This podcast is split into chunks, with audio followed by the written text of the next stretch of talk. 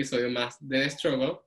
Este, hoy estoy vestido de rojo pasión porque vamos a hablar de un tema bastante interesante que es el sex appeal y cómo el sex appeal influye en nuestra autoestima, en nuestra vida y en nuestro día a día como adultos. Entonces, en ese sentido, primero me encantaría este, que ustedes se presentaran y que nos vayamos conociendo a partir de eso. Arranca, Angélica. Ok. Bueno, mi nombre es Angélica Gómez y esa es mi perra Luna. que no falte. Mi nombre es Angélica Gómez, eh, mejor conocida como Angustia. Bueno, soy locutora, creadora de contenido para redes, eh, marketing manager. Hago un montón de cosas, la verdad. Pero mm, algo que me gusta resaltar es mi proyecto de la perfección que no ven, que lo creé el año pasado, en, sí, luego de un tema de un, como un hueco que pasé por, uh, en mi vida. Y bueno, creé todo ese proyecto que es eh, motivacional, amor propio, eh, más, bueno, más que amor propio es eh, la perfección que en realidad no existe y todos esos estándares que nos imponemos que no hay por qué atarnos a eso, sino ser como libres y ser quienes realmente somos. Qué lindo. Juan, ¿nos cuentas un poquito más de ti? Hola, pues yo soy Juan Ayervides, soy mexicano, eh, soy diseñador de modas, eh, hago muchos proyectos, tengo una marca que se llama Carne Miel, que es de trajes de baño, una marca de lencería para hombres que se llama Proteo, y además hago muchos proyectos para artistas, celebridades y demás, cuando tienen shows u lo que sea. Entonces, si usted algún día quiere un outfit muy locochón, seguramente... y si ahí, defínenos qué es locochón para los venecos. mucha, mucha, piedra, mucha piel, eh, látex, cosas interesantes. Oh my God, I love it. Sí, sí, sí, sí. Vamos a, vamos a llegar ahí y yo sé que al menos la media te va a terminar comprando uno de esos outfits. No, yo estoy, yo aquí a Juan y de verdad necesito unos consejos de imagen, unas fotos increíbles. Yo quiero tener esa seguridad en mí mismo, de verdad. Es la opción, no te preocupes. Me encanta. Este, pasemos con Andrea. A ver. Bueno, eh, mi nombre es Andrea Reyes. Este, estudié con Andrés y con Angélica en la UCAP. Ahora vivo en Argentina y eh, trabajo como analista de contenido en una agencia de marketing digital. Mm. Y, te gusta la ropa locachona, sí o no? Y me encanta la ropa locachona. Ahora quiero que ya eso, voy a añadir eso al resto de mis programas, como que no te presentes, sino dime qué tan locochón eres. Este, y eso va contigo, Marlameda, representa, ya las personas te conocen, entonces igual, dinos un poquito más de ti. Bueno, hola, yo soy Omar Dameda. Em, esta es mi segunda vez aquí en el programa, demostrando una vez más que vengo a quitarle oportunidades a gente que en verdad se lo merece. Em, yo soy comediante, o eso estoy intentando, y mm, en mis tiempos libres persigo huracanes porque es lo que me da de comer en mi vida normal. O sea, que para ti un año catastrófico como el 2020 significa plata. Yo soy rico ahorita, o sea, con estos huracanes que hay en estos años soy millonario. me encanta, me encanta. Y por último, pero no menos especial, este episodio nos va a acompañar el productor de los otros episodios, mi nombre es Loi. Así que bueno, preséntate uh, como si no te conociera. Eh, bueno, creo que la única que me, que me conoce es Angélica. Eh, yo soy Carlos Loaiza, pero todo el mundo me conoce como Loaiza o Loi por las redes. Este, pero realmente me conocen más por ser el novio de alguien. Este. no esperaba que, no esperaba esa respuesta, pero bueno. Pero de, de, la arquitectura. Eh, sí, yo soy arquitecto, me gradué hace casi cuatro años. Eh, llevo acá en Chile casi tres años y medio. Ok. Y nada, tranquilo. Lo hiciste bien. Eres un poquito tímido en la cámara, lo estamos saltando. Este, ¿Qué de cámara? ¿eh? Lo que no sé si la gente sabe, si lee los créditos de los otros programas, pero Loy ha sido como que el productor del proyecto y bueno, siempre ha estado allí ayudándome a materializar esta idea. Entonces, saltemos al capítulo de hoy. El capítulo de hoy se llama Sex sí, Sex no, como un programa que estoy seguro que todos vimos, que a mí me encantaba, siempre quise ser parte. Y bueno, básicamente vamos a explorar el día de hoy como que esa intersección entre la salud mental, que es un tema que venimos tratando desde el episodio 1, con la salud sexual.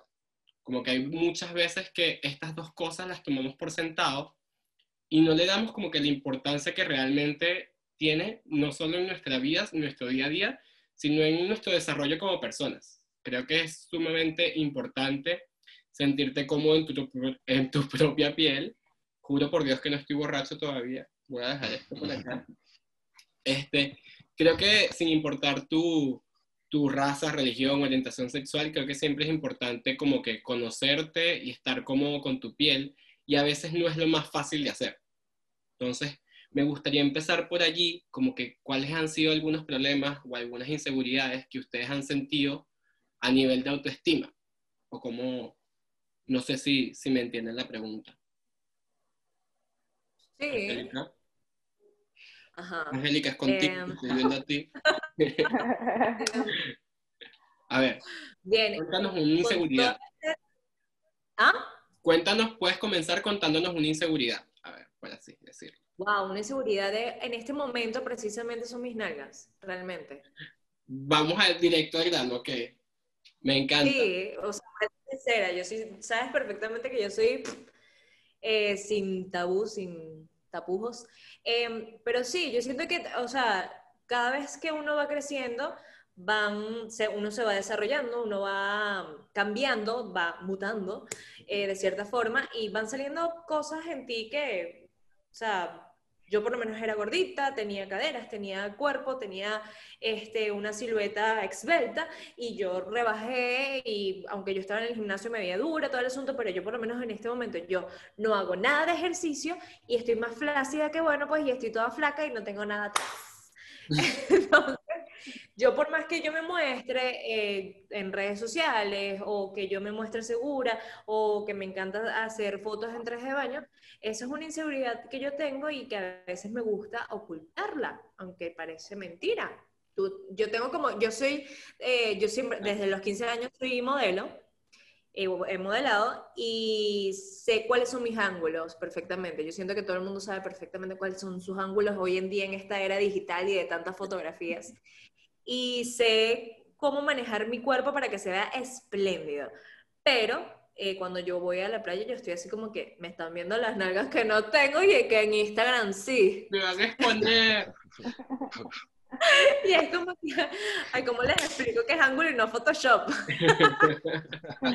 Yo creo que es muy importante como que resaltar, y ahorita vamos a, a profundizarlo con Juan, con tu aporte, pero yo creo que es muy importante como que diferenciar que no porque nos guste vernos bien, significa que, que debamos ocultar lo demás. O sea, no por el hecho de que no, no debemos sentir, creo yo, porque yo a veces también lo siento, no debemos fingir que estamos como que engañando a alguien o que es una estafa, solo porque a veces nos guste vernos bien o porque conozcamos nuestros ángulos. Como que me parece muy importante que lo hayas dicho.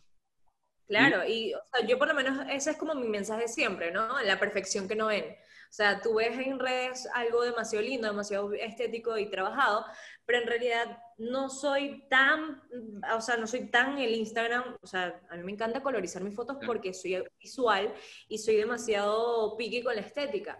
Pero cuando tú me ves en, en persona, o sea, no tengo la piel tostada y no tengo el ángulo, no estoy todo el tiempo posando y a veces no estoy parada derecha, sino que estoy así. Entonces, eso es algo normal y yo siento que lo podemos, mientras más lo hablamos, más lo normalizamos. Y creo que Mm. ese es como mi punto con mi proyecto.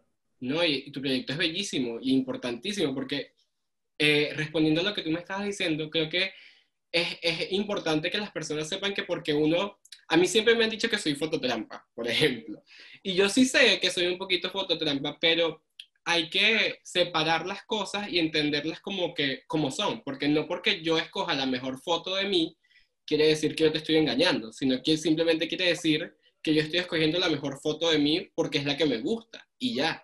Y a veces Es- me quiero mostrar así y hay veces que me quiero mostrar real. Y todas están ok.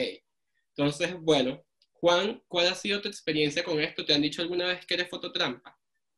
Fíjate que no, mucha gente cree que soy fototrampa también, pero es muy chistoso. O sea, creo que tú lo sabes, lo he platicado contigo varias veces. Yo soy súper inseguro, yo soy una persona extremadamente insegura. Todo el tiempo todo me causa inseguridad y es muy chistoso porque en redes pareciera que no, pero me causa inseguridad mi cuerpo, me causa inseguridad la ropa que me pongo, me causa inseguridad cómo hablo. Entonces, para mí todos los días el salir a la calle, sobre todo por el ambiente en el que trabajo, es como un terror constante de si no me golpean por gay, eh, me roban por cómo estoy vestido, o etcétera, etcétera. Entonces, mi mundo de inseguridades solamente se acaba cuando estoy en mi estudio, en mi casa, tomándome una foto que me hace muy feliz.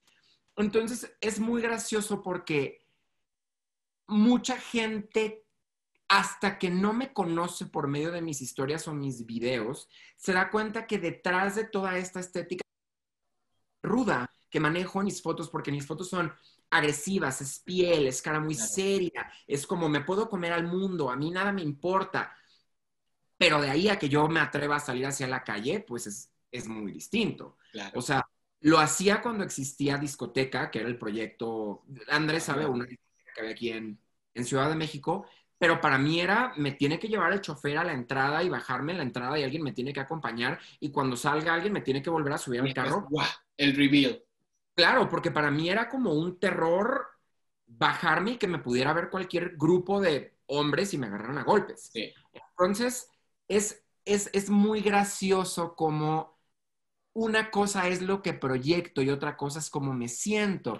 Y es chistoso porque siempre mi mamá me lo decía, ¿por qué si te sientes tan incómodo vistiéndote así, sales vestido hacia discoteca? Y yo le decía, porque para mí todos los días son un reto y para mí salir así es un reto. Y, y como diría Belinda, yo quiero imponer moda para todas las niñas y eso si es un riesgo lo quiero correr. Definitivamente mi riesgo iba con mucho privilegio, porque pues gracias a Dios siempre he tenido la oportunidad de estar como muy cuidado y yo no me pongo como, por ejemplo, muchas de las drag queens que tienen que llegar a trabajar en metro. Entonces, por ese lado, claro que tengo un gran privilegio, pero eso no quita que el terror nadie me lo... Me lo claro. Y por otro lado, es chistoso porque quien me ve en foto me imagina me imagina frío, me imagina duro, me imagina como más parco.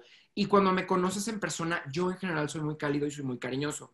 Entonces, la primera reacción que tengo cuando alguien me imagina de fotos y me conoce en persona es, en persona eres mucho más atractivo, pero no es porque sea más guapo o porque me vea más guapo en persona. Es por lo simpático. Es porque me considero simpático. Sí. Entonces rompo con esta imagen fría y te abrazo y es como de que, ah, ok, entonces es un osito de peluche, todo está bien. Sí. A mí, a mí me encanta que te hayas ido por ahí porque hay tantas cosas que puedo responderte. Primero, a mí me pasa exactamente así, de que cuando me ven en persona, a mí típico que tengo barba y que me imaginan alto, fornido, tal, y cuando se dan cuenta que soy un desastrico en la vida real y que lo que hago y que lo que doy es risa, todo el mundo como que se enternece y eso hace que me quieran aún más. Y hay una cosa súper importante que dijiste, que no sé si tú te acuerdas, una vez que nos íbamos a la playa y antes de salir estábamos, y eso fue ya acá en Chile, teníamos como que outfits que combinaban, que eran el mismo outfit. Y la gente en la calle nos empezó a gritar, como que nos empezaban a insultar y a decir cosas.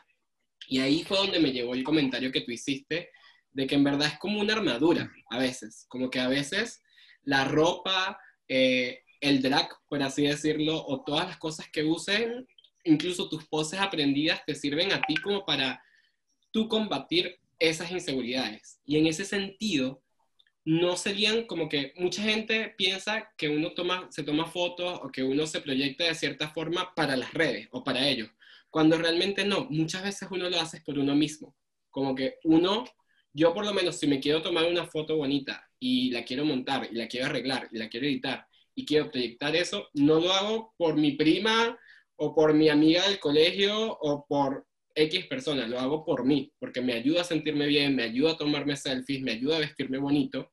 Y bueno, no sé qué les parece a ustedes eso, no sé si a ustedes les pasa igual.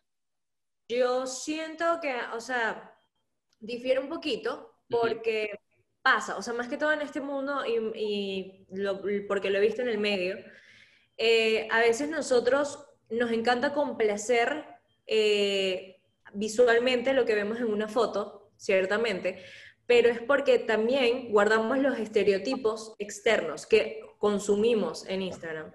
Y a veces, o sea, podemos sin querer caer en ese, en ese afán de, mira, me encanta esta foto porque me veo divina, pero también cuando vas a comparar y empiezas a ver tanto la foto, empiezas a criticarte y al criticarte no, y ya no te gusta la foto porque no, quizás no encaje con lo, con lo que normalmente se ve en Instagram o en las redes.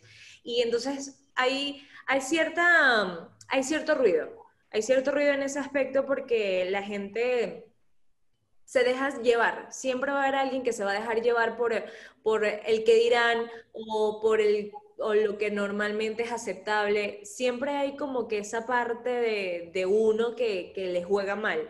Y eso es lo que uno tiene que como que vencer. O sea, no digo que todo el mundo, pero yo por lo menos, eh, yo a veces he trabajado eso, que yo ahora subo una foto y la última foto que tú vas a ver de ese carrete de fotos que, que subo es una foto que normalmente no subiría. O sea, por lo menos mi última foto, eh, yo subí mis fotos espectaculares y la última foto es como yo me veo tomando, eh, subiendo esas fotos. O sea, las fotos divinas y después yo que soy la papá aquí viendo el teléfono editando. Creo que es bonito, bonito romper con eso y con lo que la gente también espera. Yo. Em, yo quiero complementar algo que dijo Juan acerca de, las personas que somos en redes sociales y las personas que somos en realidad. Yo creo que eso tiene, o sea, hay que entender, o sea, eso es algo que yo internalicé mucho en mí mismo, es el hecho de que las redes sociales son para disfrutarlas, o sea, las redes sociales no es para complacer a nadie, y aunque queramos o no queramos, nosotros, o sea, yo por lo menos, yo soy un personaje en mis redes y soy otra persona al igual en mi vida normal. O sea, lo que yo muestro en mis redes son una cosa, el tipo despreocupado, ah, el chamo que es chistoso, el alto flaco con barba, bla, bla, bla. Sin embargo, las personas que me conocen saben que tal vez también soy otra persona diferente, soy un tipo muy preocupado por los míos, lo que sea. Cuando ya tú entiendes el hecho de que las redes sociales es algo para disfrutarlo, ¿sabes? Que por lo menos en mi caso me ha costado bastante em, por mis inseguridades y mi pendejada. Eh, empiezas, empiezas a dejar de criticarte, que es lo que dice Angélica, que es como que, porque lo que pasa es que te comparas, ¿sí me entiendes? Te comparas con otras personas que no eres tú. Y así nunca, vas, así nunca vas a disfrutar nada, ni, ni, te vas a disfrutar a ti mismo, ¿sí me entiendes? Yo siento que, que este problema es muy, muy de nosotros, porque por lo menos yo me imagino a mi mamá lidiando a, a sus veintitantos años con lo buena que estaba la gente en Rusia o en Checoslovaquia, que son unas catiras, ¿sabes? Tú simplemente no veías a esa gente y ya, como que lo que no veo no me afecta y, no me siento mal, sino que me, me comparo, pero con hasta donde yo conozco, hasta mi vecina Laura, hasta mi amiga France, y, y no, no proyecto así como que el daño, por lo menos. A mí me pasa que yo veo estos tipos que si de Alemania, y yo digo, wow, mi cuerpito de caricuado jamás, jamás jamás va a, compararse. Entonces, no sé, este, Andrea, si tú tienes algún, alguna experiencia similar. Sí, o sea, de hecho, eh, me pasa muchísimo. Mi problema, o sea, mi, mi, mayor inseguridad siempre ha tenido que ver con mi peso. O sea, soy una persona que sube de peso demasiado rápido. Básicamente, cada vez que migro, engordo. es absurdo. Este, y entonces, básicamente, mi autoestima valía eso. O sea, como que si, o sea, si, si estoy, o sea, si tengo más kilos, entonces como que me siento demasiado mal, eh, no sé, no me gusta tomarme fotos, a pesar de que la gente dice que soy fotogénica, como que no, nada que ver. Este, y, y, eso, o sea, creo que, tipo, ahorita como que en verdad no me siento en un momento en mi vida en el que, en, o sea, que, que me sienta mal con mi cuerpo ni nada, pero igual sigo teniendo esas mismas inseguridades de no voy a subir esto porque no se va a ver como esta persona, ¿sabes? O sea, no sé, por lo menos con Angélica. O sea, Angélica sube unas fotos espectaculares todo el tiempo y, y, tal cual como que eso, entiendo como todo el movimiento y la cosa, pero igual digo como que es hermosa, ¿vale? Que, o sea, no va a subir esta cochinada, ¿vale? Este, o veo demasiadas fotos antes de subirlo.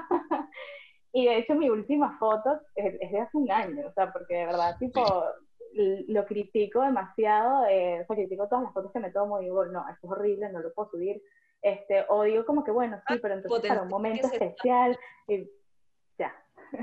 ¿Cómo? ¿Qué, qué decías tú, Angélica? No sabes el potencial que se está perdiendo. O sea, muchas personas, muchas mujeres que he visto que llegan y dicen que no, que eh, no me siento bien porque tengo unos kilitos de más. Eso es normal. Y tú eres una mujer demasiado hermosa y demasiado bella que todo el mundo te va a ver. O sea, véanla. O sea, ese corte de cabello, yo me lo hago y soy que sí. De hecho, de hecho, Andrea, esto es una intervención. Como que los inventé a todos para decirte lo que eres. Exacto, que mira el capítulo. ah. Yo, yo personalmente siento que Andrea es preciosa, pero sí entiendo lo que dices. Yo a veces veo fotos de Angélica y digo como que, mira, no tengo las tetas así, no soy rubia, soy fea. Y soy yo, ¿sabes? no tengo las tetas así. Pero bueno, A mí me encanta que Andrea haya hablado del tema del peso, porque te entiendo completamente, pero en sentido contrario. Yo soy de esas personas que es casi imposible que suba de peso. O sea, es es una vaina que yo desde niño he sido delgado así, pero horrible. O sea, y yo, Andrea está testigo, yo como todo. Yo me como todo. Todo. todo. Así todo. Y yo no puedo sea, es una vaina que yo todavía no entiendo. Nosotros literalmente somos como la combinación, los dos casos que hay. Porque a mí me pasa exactamente igual que Andrea, que yo me hizo, yo ni siquiera como. O sea, no por un tema de, de mala alimentación ni nada, pero yo en verdad como que como muy poco. Yo siempre como como que la mitad del plato que come Eloy. Y Eloy cada día se pone más flaco y yo cada día me pongo más gordo. Sí. Entonces, este, lejos de, de yo agarrarle rencor o, algo por el estilo, me ha hecho entender que en verdad como que tu belleza o tu forma de, de cuerpo está demasiado atado a tu metabolismo, está demasiado atado a, a muchas cosas que tal vez no puedes controlar, porque sí, si bien puedes mejorar tu dieta, puedes hacer ejercicio, siempre va a haber un detalle y está bien, está bien como que empezar a hacer las paces con tu cuerpo. Por lo menos yo veo que, ya que hablamos de las redes, muchas veces como que las redes siempre te inspiran a comer más sano o a hacer más ejercicio. Y algo que me encanta de Angélica, que por lo menos tiene una plataforma y lo utiliza, es que creo que debemos empezar a cambiar eso a, en vez de cambiar nosotros, tal vez aceptarnos nosotros. Porque tal vez si yo soy como soy, un poco gordito, y no me gusta cambiar mi dieta, y no me gusta hacer ejercicio, también estoy en lo correcto. No quiere decir que mi forma de vida está equivocada o que yo tengo que matarme y ser como los demás, porque si en verdad yo empiezo a aceptarme y a quererme como soy, eso tal vez podría ser la mejor opción. O sea, sí, también está como e- esa dualidad, pues, porque tú puedes como que aceptarte como eres y si tú te gustas así, te gustas así y es perfecto. Y también puedes decir como que, mira, esto no me gusta de mi cuerpo y lo voy a cambiar. Exacto. Y lo voy a cambiar. Y no me importa, y lo voy a cambiar. Y voy a hacer esto y todo lo que tenga que hacer lo voy a cambiar porque yo tengo como una percepción de mí.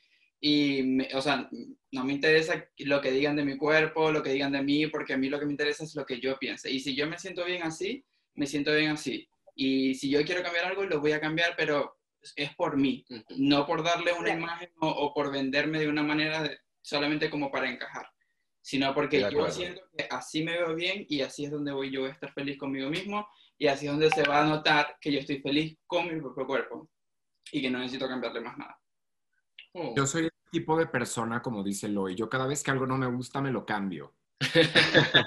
La verdad, es la forma en la que he aprendido que vivo menos estresado, porque literalmente es una frase que me gusta mucho en donde dice que, o sea, la mejor versión de ti, es, como, siempre vas a ser más feliz cuando seas la versión que has imaginado de ti mismo, ¿no? Y entonces, por ejemplo, yo toda la vida me he editado la cara a hacérmela muy cuadrada y muy angular, porque antes, que era muy delgado, mi cara era muy angular y muy cuadrada. Y como ya llegué a un punto en donde ya decidí que no me voy a matar por bajar los 7 kilos que necesitaría bajar para volver a tener la cara así, pues me inyecté la cara. ¡Bravo! Claro. Bajar 7 kilos o inyectarte la cara. Y dije, no, pues inyectarme la cara. Y entonces tengo una cara nueva que me hace muy feliz porque ya me quito todo el estrés de los 7 kilos que no bajo y entonces ya estoy un poco más en paz porque por cualquier ángulo donde me tomes una foto hoy en día voy a tener la cara así. Y es lo mejor que he hecho últimamente. Me encanta. Me encanta. Pero ¿Algún- claro, es que tiene que ser siempre en pro a ti, en pro al cambio, a- o sea, por ti Claro. y no por algo de, de los demás. O sea, yo creo que todos podemos estar de acuerdo con eso. Sí, totalmente. O sea, yo por lo menos yo pasé por todas esas etapas. O sea, yo, y Andrés lo sabe. Andrés cuando me conocí en la universidad sabía lo muy segura que yo era de mí misma y yo estaba rellenita. Pero como era modelo, no encajaba con el perfil de modelo porque era talla M y yo tenía que ser talla XS. Claro. Y yo era demasiado segura. Y cuando yo bajo a talla XS, era la persona más insegura del mundo porque no me hallaba. O sea, había cumplido con los estándares y los estereotipos de belleza que me exigían, pero no con los míos. Y mi solución en ese momento fue operarme las tetas, que las amo, pero siento que fue una, un impulso demasiado grande porque pensé que iba a solucionarme un montón de problemas y el problema lo tenía yo al no aceptar que yo no soy talla XS. O sea, soy un poquito más, o sea, estoy en el equilibrio y... Y está bien que no lo sea.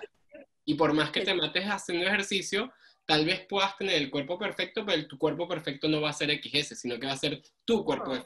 Perfec- perfecto para ti. Si yo voy a estar haciendo XS, voy a vivir en dieta todo el tiempo y mi amor, a mí me encanta deleitarme con comida, por favor. Levantemos las manos todos los que Angélica, pero comida. si quieres podemos cambiar el metabolismo, ya no tengo ningún problema. Yo podría cambiar tu metabolismo contigo cualquier Mira, día. mira, yo desde que, yo- o sea, yo cuando llegué a a Chile estaba delgado, o sea, estaba flaco. Sí. Pero igual yo siento que he subido en tres años y medio como 8 kilos. A mí me da demasiada risa porque ahorita en la cuarentena, tanto Loy como yo hemos ganado peso. Entonces son dos casos completamente distintos. Él se mira al espejo y ve su pancita y dice como que, ah, tengo pancita. Y yo me veo al espejo y es como que, ah, tengo pancita. ¿Sabes? Entonces, realmente te pone las cosas en perspectiva de que Claro. el estándar de cuerpo para todas las personas es distinto. Total. Y también que uno siempre como que va a estar como insatisfecho, ¿sabes? Como que nada te va a complacer 100%. Entonces, lo mejor es como que encontrar esa versión que trata de llenar la mayoría, ¿sabes? Que dices como que, bueno, hago ejercicio, yo, yo por lo menos hago muchísimo ejercicio porque me encanta, pero me encanta comer. Entonces es como que, bueno, hago ejercicio porque me encanta, pero me encanta comer, y yo, exacto, y yo como que, bueno, o sea, sé que me voy a ver así y ya está, y yo trato de como que hacer las paces con, con esa idea. pues. Yo no sé mucho de matemática, pero sé que en alguna operación, si tú pones esto de un lado y esto del otro, se eliminan mutuamente. Entonces yo creo que eso es lo que Claro. El Jimmy y el Yam. Claro, es como que ni, ni rebajo ni engordo, es como que estoy ahí siempre, bueno, ya está, voy a, voy a estar así. Eso es equilibrio, eso es equilibrio. Sí. Sí, sí, tal cual, tal cual. Y es lo que, o sea, y es eso, como que, o sea, si, si no, es que siento que uno como que tiene una sola vida, no tienes que ser feliz, ¿sabes? Como Sí. que si lo que te hace feliz es comer, bueno, entonces come y ya está, o sea, Sí, Y, hermano, todo es cuestión de actitud. O sea, si usted está segura de sí, usted se muestra segura y que se ame, soy divina, la gente se lo va a creer, chica. Listo. Eso es. Como yo, que yo estoy fingiendo ser comediante hasta que la gente me crea, pues. Hubo algo que hablamos ahorita que me encantó, que hablamos sobre la actitud. Y en ese sentido, me gustaría seguir hablando de las cosas que podemos implementar o que les han servido a ustedes en específico cuando no se sienten tan bien. Como cuando tenemos un día en los que no nos sentimos nada, nada, nada sexy. ¿Qué herramientas o qué recursos utilizan ustedes para sentirse mejor? Yo, en particular, siempre me imagino lo que está pensando la otra persona, pero desde la sinceridad. Es, ¿qué pensaría yo si me estuviese viendo? Y es que todo el mundo piensa que la gente es segura de sí misma. Todo el mundo piensa que todo el mundo sabe lo que está haciendo, y en realidad no. Nadie sabe qué carrizo está haciendo, ni nadie sabe absolutamente, o sea, lo- la realidad de todo, nadie lo sabe. Y yo creo que eso me da el impulso siempre a mostrarme segura o a, a creer más en mí, que es cuando, por ejemplo, a mí me ha tocado ser host de eventos. E incluso antes de la pandemia, yo iba a ser host en un evento del Renaissance y eso, o sea, los nervios a mí me estaban atacando. Menos mal que lo cancelaron por la cuarentena. menos mal que llegó el COVID, ah. pero me tocó ensayar. Y yo ensayé al frente de, lo- de los dueños del Renaissance y todo el asunto. O sea, era el aniversario del Renaissance.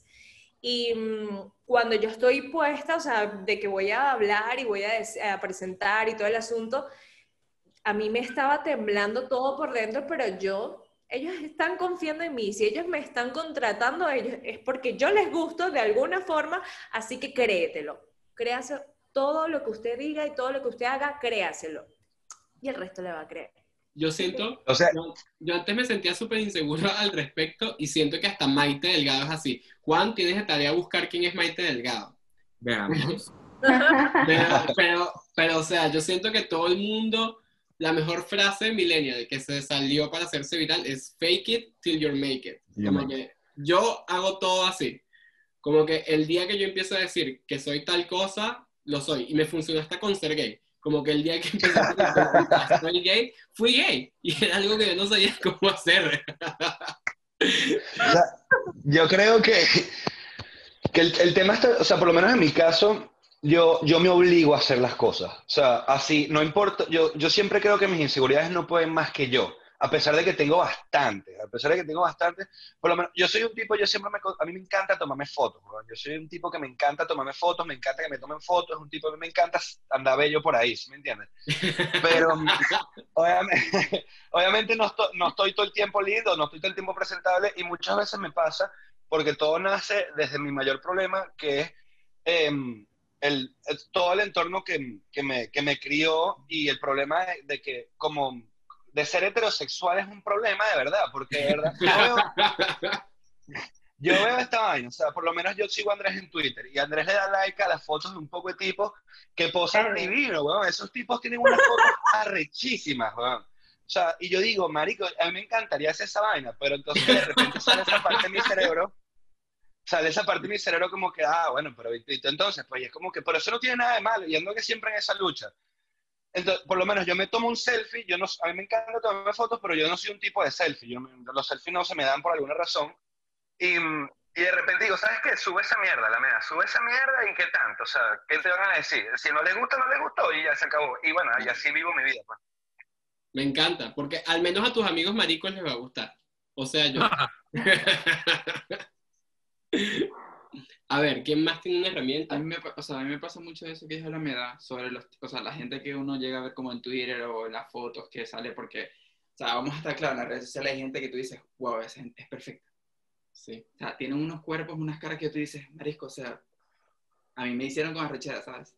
Pero tú Entonces- también eres tú también eres bello. Es bien- El tipo Exacto. Pero, o sea, yo a veces veo fotos y digo como que esa gente también tiene inseguridades. Esa gente también se da al espejo y dice, esto no me gusta, como a mí me pasa. Entonces como que tú empiezas como que a humanizar un poquito más es- ese ente perfecto y dices como que, hey, yo también soy así, pues. Tampoco estoy tan alejado de la realidad. No tiene nada malo. Exacto. Pero a mí, que, ya que están hablando del tema, eh, por ejemplo, mi vida, como que mi, mi, como me siento yo con mi cuerpo, tiene dos partes, cuando estaba en Venezuela y cuando me mudé a Chile.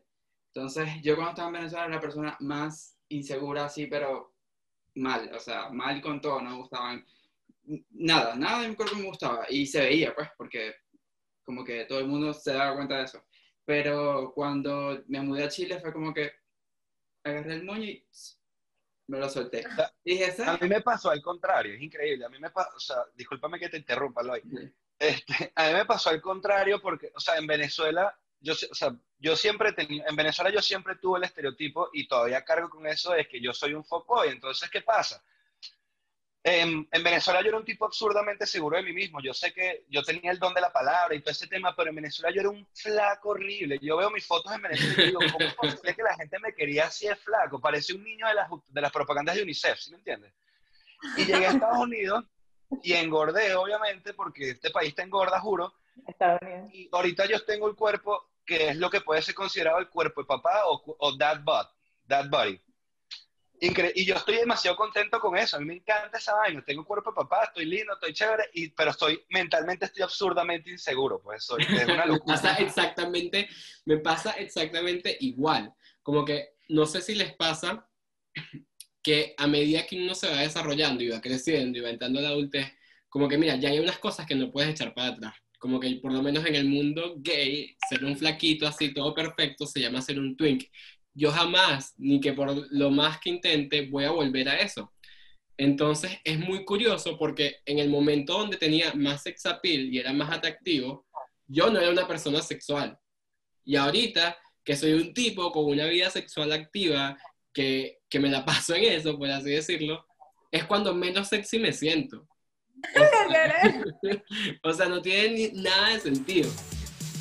Es, increíble porque por lo menos tú llegas y de repente un día te levantas y dices, ¿sabes que Me voy a tomar un nudo. Y yo me veo y yo digo, verga, qué divina estás, Gamea, has pasado. Y después me veo, y después es como que, ya va, no. O sí, o puede ser que sí, no. Me pasa, me pasa, me pasa exactamente igual. En mi caso, yo tengo la ventaja de tener a Lloyd y siempre se los paso a él y él siempre me dice que está bien. Entonces, es un poquito lo que tú hablabas, que es el entorno. El entorno es súper, súper, súper importante a la hora de sentirse sexy. Como que la persona con quien estás, los constructos sociales que hay donde te rodeas. Y yo creo que por eso es que tú personalmente sientes como que ese gran cambio. O sea, sí, lo que pasa es que, digamos, como que cuando me, yo cuando me mudé a Chile, como que todo empezó a ser muy rápido. Y, y de repente, no sé, un día me paré y dije como que, ¿por qué yo no me gusto? Y fue como que una pregunta que me quedó así en la mente y dije, ¿por qué yo no me gusto?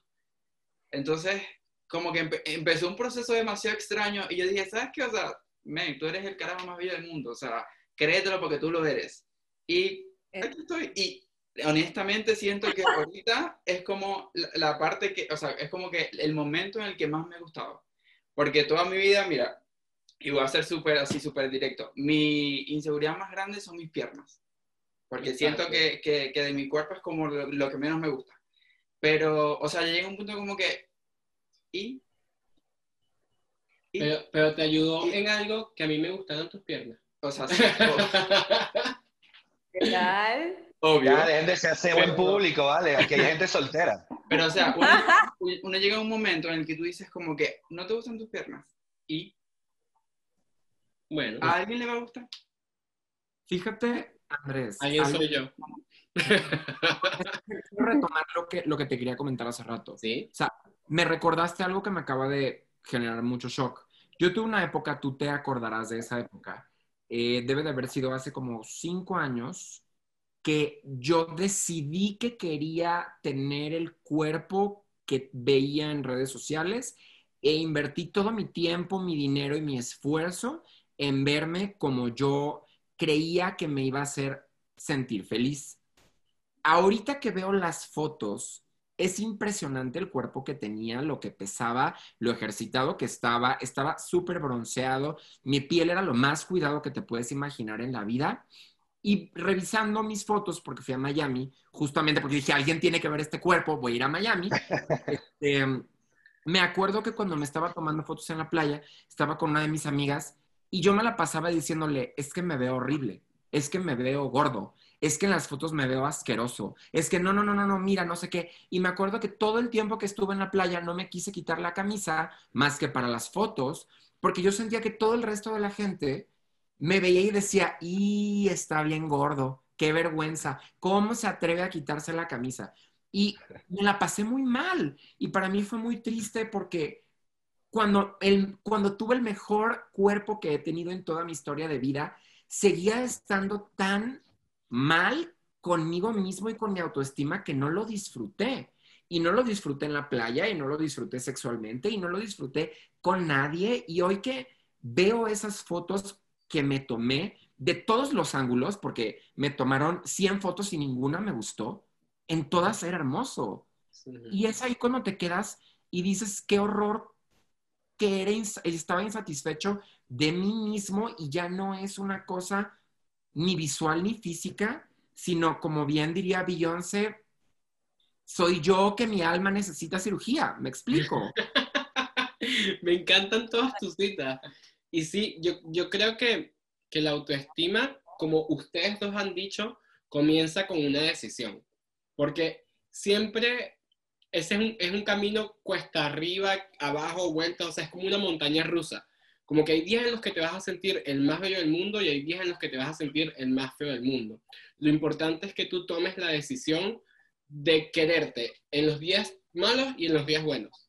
Y una vez que tú tomas esa decisión por eso mismo, por estar mirando hacia atrás y por reflexionar, a mí me pasó que, que es lo que me ha ayudado a, a aceptarme y a quererme gordito, calvo y con la lengua mocha. ¿sabes? O sea, Yo Sí, yo creo que también, perdón, no, dale, dale, Andrea. Andrea, Eh, sí, siento que también influye mucho eso, lo que habíamos dicho del entorno.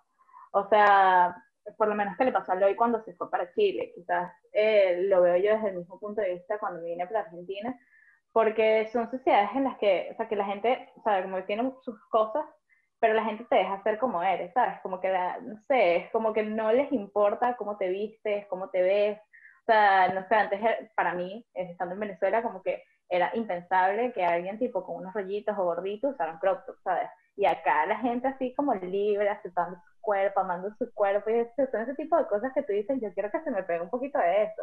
Y decides como que, ¿sabes qué? Sí, voy a, voy a hacer que se me pegue un poquito de eso y te compras el crop top y sales así y ya está, ¿sabes? Y empiezas a aceptarte y la gente lo empieza a ver porque uno, o sea, eso lo transmite y eso es lo que, lo que te hace ser como más sexy de lo que uno incluso pensaría, ¿sabes? Que, que es lo que uno transmite. Y que lo adivina. Dale, dale, dale, dale. o sea, lo, por lo menos yo siempre digo, es que uno en sí es su propio enemigo. O sea, nadie te está parando bolas y tú estás pensando, es- eres demasiado egoísta al pensar por lo menos en el gimnasio que todo el mundo está viendo que no sabes hacer el ejercicio. Nadie está viéndote, por ejemplo, ¿sabes? Y todo el mundo está pensando que todo el mundo está viéndose así, a sí mismo haciendo el ejercicio mal. Y todo el mundo está en ese mismo peo. Y es como que nadie te está viendo, no seas, no pienses que el mundo gira alrededor de ti, es un poco egoísta de, de parte de nosotros, pues. Claro, pero yo, yo, yo creo que también, este, de alguna forma es un viaje. Siento que me gusta mucho hablar con ustedes porque todos hemos tenido como que aquel momento de revelación en el que decimos como que, mira, ya va, no es tan duro, no tienes que ser tan duro contigo mismo, no es tan difícil como tú te lo estás planteando. Y mi idea de verdad con este episodio es que la persona que todavía no haya tenido ese momento pueda ver que sí, que a veces somos demasiado duros con nuestros, con, noso- con nuestros cuerpos, con nosotros mismos y la manera en que puedes empezar a amarte más y a quererte más es dejando eso a un lado. Y no completamente, porque es mentira que tampoco uno puede ser como alcohólicos anónimos, que, que más nunca me sentí inseguro. Eso es mentira. La inseguridad es algo que viene un día en 35%, un día en 45%, un día en 0%, pero es aprender a, a lidiar con eso y aprender que, que el mundo no se va a acabar porque un día no te sientas feo. Claro, o Mañana sea, es que tienen que, tienen que verlo así, o sea, No, dale, dale, dale. es que tienen que verlo así, o sea, yo, por- o sea, en mi caso es, siempre es, coño, bueno, tómate la foto, marico, o sea, o, o con mis amigos, loco, ábrete el OnlyFans, tómate la foto, sácate el huevo, lo que quieras hacer, pero hazlo, ¿sí me entiendes? O sea, ah, que el cambio empiece en el momento en que lo haces. O sea, no importa lo inseguro o lo triste que te sientas al respecto, pero si lo quieres hacer y crees que te va a ayudar, hazlo, brother. O sea, como dijo Angélica, nadie, na- a nadie le importa a nadie. O sea, ya ahorita este momento a nadie le importa a nadie y las redes sociales son un mundo aparte. Lo importante eres tú y cómo tú te sientas contigo mismo. So, así que hazlo, brother. De verdad que me ha encantado tenerlos a todos juntos, como que son, a pesar de que estudié tanto con Andrea y con Angélica, creo que nunca las había tenido tan juntas en un sitio al mismo tiempo. Y en verdad como que sé que digo esto con todos los episodios, pero en verdad como que me encanta la, la forma en que todos hicimos clic sobre un tema tan, tan lindo. Y bueno, en esta última parte, los quería invitar como que a darse un consejo a ustedes mismos desde la perspectiva, no sé, tal vez cuando no se sientan tan lindos o como que aquel día en el que se sientan con menos autoestima, con menos sex appeal que los demás, ¿cuáles serían las palabras que ustedes mismos se dirían para levantarse el ánimo y para sentirse mejor? No sé quién le gustaría empezar. A Angélica le gustaría empezar. Ah, Bueno, ¿qué me diría a mí en un momento de, Bajón. de ego bajo, de bajón? Eh, realmente me diría, sé tú, eh, nadie sabe qué mierda estás haciendo. Así que maquíllate y anda. Eh, no hay nada que el maquillaje no pueda resolver, así que arréglate y todo es cuestión de actitud. Todo es cuestión de, si tú te sientes segura, la gente se lo va a creer. Miéntete para que la gente te crea. Me encanta, me encanta vivir de mentiras. Gran consejo, Angélica. Los niños que puedan estar. Ah, no. Mientan. Pero es que a veces es súper importante, a veces es importante ir en contra de lo que tu mente te dice que es verdad. 100%. Y, ¿Qué y pasó? mentirte- no, Creo que Angélica como que se desconectó. Venezuela, Venezuela está atacando, así que hay que terminar este programa rápido. Me había tardado. Se había tardado. Pero bueno, me, me encanta, me encantó lo que dijiste, Angélica, porque es verdad. O sea, a veces nos tenemos que mentir para nosotros mismos dejar la huevonada. No sé si Juan sabe que es una huevonada, pero dejar como que el saboteo. Ok, yo creo que yo sí le quiero dar un consejo a mi Juan de 18 años, Porque creo que hubiera sido muy útil escuchar esto alguna vez. Y es muy gracioso porque a mí cuando tenía 18 años me dijeron que me veía absurdo cuando sonreía, que cuando sonreía no me veía guapo porque se me cerraban los ojos y parecía tonto. Y es una cosa que he traído hasta el día de hoy porque cada vez que me van a hacer una sesión de fotos o lo que sea, siempre que sonrío me dicen, no sonrías, no sonrías porque pareces tonto y tú vendes tu cara seria y tu actitud sexual. Y yo creo que yo le diría a mi Juan de 19 años que es más hermoso cuando sonríe, porque cuando sonríe está siendo él en realidad y está enseñando qué hay en su corazón y en su corazón hay mucho amor y hay mucho cariño y al final no importa si tiene lagañas o tiene estrías o tiene grasa o tiene rollitos o tiene calvicie, da igual porque cuando tú sonríes el que está sonriendo es tu corazón. Entonces yo le diría a mi Juan de 18 años que sonría más. Me voy a poner a llorar. Casi. Qué grande, qué grande Juan. Te lo juro. Mira, ¿Qué, ¿Qué, qué voy a decir yo? Yo no puedo decir nada. Se acabó el Wow. programa. Ya, chicos. cierra. Corte, weón, ¿qué pasa? Podemos terminar el programa aquí. Qué, Qué- cosa qué tan bella. Ah, ya, Nadie ya, más importa, chao. Chao. ¿Qué importa la estupidez que yo tenga que decir ahora? weón? Total, Marico. totalmente. Qué bello, Juan. O sea, de verdad. De verdad. Este, o sea, yo creo que le diría o sea, a mi yo que inseguro, le diría que está todo en su cabeza. Este, o sea, por lo menos a mí me pasa muchísimo. Yo soy una persona que ama beber y con dos tragos encima, o sea, de repente, no sé, yo puedo estar teniendo un día de mierda y puedo sentirme horrible, no sé, me siento inflada, tengo un grano acá, no sé, la cosa. Y de repente me tomo dos tragos y ya soy la persona más, tipo, segura de el cuarto, ¿entiendes? O sea, nada tiene sentido, es como que, o sea, obviamente por eso esto también es mi compañía acá, este, pero es como que claramente nada de lo que me agobiaba al principio cambió. O sea, ¿qué pasó? Perdí 5 kilos antes de tomarme, o sea, después que me tomé los tragos, no, probablemente los gané, pero, este, pero es eso, o sea, nada de lo que me, de lo que me, me angustiaba cambió. Simplemente dejó de importarme, o sea, dejé de estar como tan en mi cabeza, ¿sabes? Entonces creo que eso es lo que te diría, como que deja, sal de tu cabeza, está todo aquí, y en- enfócate en disfrutar, en, no sé, en el momento que estás teniendo, porque tal cual ah, ahí es donde vas a empezar a, a, transmitir toda esa sensualidad, belleza, lo que sea que, que todos tenemos. pues. Mira, me encantó. Lo, lo hiciste bastante Ah. bien. Lo hiciste bastante bien. Vale, le- le- le- lo intenté, lo intenté.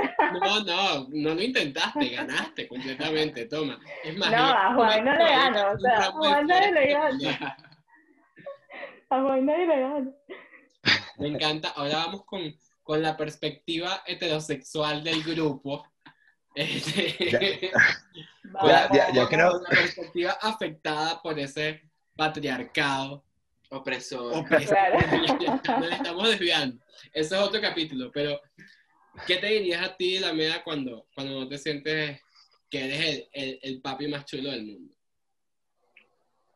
Em, yo creo que mi consejo para mí sería es em, dejar de pensar en que mi entorno y las cosas que, que estoy, que estoy acostumbrado definen realmente quién soy. Em, ¿Sabes? Si me tómate la foto, atrévete, loco, haz las cosas que tienes que hacer, no importa los, estereotipos y las cosas que tienes en tu cabeza y que tus propios amigos tal vez te puedan decir, pero si, si quieres hacer algo, simplemente hazlo. O sea, no importa, no importa, no importa mucho cómo te sientas en tu cabeza, sino como también cómo te sientas en tu corazón. ¿Sí me entiendes? Porque la cuestión es que cuando te pones a sobreanalizar las situaciones y las cosas que de verdad quieres hacer, pero no las haces por porque el que dirán o porque tú crees que no es lo correcto, no, la normalmente siempre estás en lo correcto. Cree en, tu, cree en tu instinto y cree en ti porque tu mamá no te miente. Eso no o sea, tu mamá siempre te ha dicho que eres bella, entonces tienes, tu mamá no te mentiría. No importa, o sea, eso no- importa si te, qué te guste, eh, cuáles son tus gustos, hombres, mujeres, perros. Si te gustan los niños menores de edad, sí tienes un problema, Sí. pero del resto todo bien. O sea, haz lo que tengas que hacer para sentirte bien y para empezar a quererte a ti mismo como el ser humano que eres. Te amo, la mea, de verdad. O sea, yo no sé si te lo había dicho, pero creciendo, la mea es mi amigo desde el colegio, desde que estábamos en esa edad. Y para mí siempre fue muy importante tener a la mea como amigo, porque siempre fue como un rol ejemplar. Y no, y te lo digo fuera de joda, como que siempre sudabas tanta confianza y tanta buena actitud que se contagiaba. Y yo creo que tal vez no te habías dado, no, no sé si te dabas cuenta, pero no puedo ser el único, como que muchas personas también seguro han sentido como que esa actitud tuya y se han sentido bien por eso. Entonces, Y, gracias. y yo te agradezco a ti, Andrés, que gra- gracias a tu amistad y a todos estos años de amistad y todas, las, y, o sea, y todas las cosas en las cuales en ese momento de mi vida no las compartí contigo y te pedí perdón en su momento, también yo he aprendido y he crecido y mi, mi experiencia como humano y como hombre me siento mucho mejor después de aprender de ti y todas las cosas Ay, nuevas y buenas que me has esto. enseñado. Yo, yo, yo voy a, ya va, pausa, pausa. Terapia. Corte. Es que es difícil ser un hombre heterosexual, weón, es demasiado difícil. Es horrible, weón. Uno tiene que darse coñazo uno mismo. Perdimos a Andrés. Ok, Hurry, hurry. Y, que, y quiero acotar que soy fan de todos los que estamos aquí. Soy fan de Juan, de Angélica, de Andrea y de Loa, de Loaiza. Soy verdad, soy fan de todos ustedes. Y de ustedes, de todo. Total, amarse- 100%. Van a amarse porque yo los amo todos. Yo creo que la única que no sigue es Andrea. Creo yo. Y eso va a cambiar hoy. Sí, sí, obvio. Pero yo quería, que sí. quería acotar eso. Va a cambiar hoy, maricón. Verga, la mea, eso fue bellísimo. Todavía me estoy recuperando. Para que no sepan, hicimos un corte para, para llorar y ya estamos de vuelta. claro. este, bueno, mi amor, te toca a ti. Eh, a ver, lo que dijo Juan, de verdad que me destruyó, así como heavy, porque a mí me pasó algo muy parecido, pero fue como que algo más, en, en, digamos, como en el entorno familiar. Eh, yo cuando tenía, no sé, 12, 13 años, eh, yo era un niño muy afeminado. Y eso se notaba, porque yo desde que tengo uso de razón, a mí me gustaba mucho bailar. Y yo siempre me la pasaba bailando y haciendo esto, haciendo aquello, y yo invitaba a todo el mundo. Entonces, eh, muchas personas me dijeron como que, oye, tienes que dejar de, de- como que de expresarte así, porque eres, te ves afeminado y tú eres un niño y tú no tienes que ser afeminado. Y yo me sentía feliz así. Entonces yo siento que en, ese, en ese específico momento, como que algo se apagó en mí, como que yo dije, bueno, ajá, no, no puedo hacer así porque a nadie le gusta, ¿me entiendes? Entonces, como que comencé a cerrarme, como que cerrarme, cerrarme, a dejar de ser así. Y desde un tiempo para acá dije, ¿por qué yo tengo que comportarme con, como la gente quiere que me comporte? Y si yo voy a ser feminado, y si a mí me gusta bailar, y si a mí me gusta explotar y brincar y saltar, yo soy feliz así. Yo soy feliz. Y, o sea, como que siguiendo la línea que dijo Juan, porque es de verdad increíble, yo le diría como que hace hoy, como que baila. Baila y salta y brinca y haz esto porque tú eres feliz así. Y cuando tú seas feliz, la gente te va a aceptar muchísimo mejor. Ay. Esto es lo que quiero hacer con todos ustedes cada vez que hablan, pero no puedo. o sea, de verdad. Qué lindo, qué lindo. Y baila genial. Como que increíble. Lo- todos lo hemos visto. Bailas increíble. Sí, menos mal que nunca paraste. O bueno, menos mal que retomaste. Sí. Porque hay, hay veces que por X o por Y tenemos que parar, pero lo importante es que siempre podamos retomar el camino. Oye, en el programa me pasa que siempre es muy difícil ser el último porque muchas cosas ya las dijeron ustedes. Y si hay algo que quiero aportar es para las personas que llegaron hasta este punto y no nos escucharon hablando tanto de sexo, es porque no es porque el título sea engañoso, sino porque el sex appeal va directamente atado a la autoestima y a cómo tú te sientas adentro. Entonces, para tú sentirte sexy, para tú sentirte sensual, lo primero que debes arreglar o en lo primero que debes trabajar, porque nunca se llega a arreglar todo por completo, en lo primero que debes trabajar es en ti y en ser feliz con lo que tienes y con lo que puedes dar. Y si hay algo que pudiese aportar para el final, es que a pesar de que no lo creamos, siempre va a haber una persona a la que le vamos a gustar, por cómo somos y por quienes somos en realidad. Entonces tenemos que sacudirnos eso que tenemos en la cabeza cuando pensamos que no somos lo suficientemente importantes, que no somos lo suficientemente guapos, porque siempre va a haber al menos una persona que nos va a querer de la forma en cómo nos proyectamos. Entonces, ten esa confianza, asúmelo porque es verdad. No te estamos cayendo a mentiras, es una realidad. Siempre vamos a tener alguien con el que podemos contar. Y solo hace falta una persona para que tú te sientas válido. Y hay veces que esa persona eres tú mismo. Así que bueno. Oh. Salud por eso.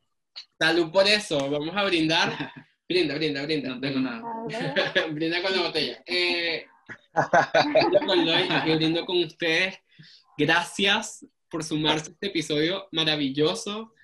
Los amo y los adoro a cada uno por separado y a ti, mi amor. O sea, de verdad, gracias por hacer lo posible, por regalarme su tarde el día de hoy. Y nada, estoy muy feliz de que me hayan acompañado. Los amo. Despidámonos todos. Oh, no, gracias. Mucho amor, gracias. Gracias a ti por considerarnos tu importante. no. Thank you.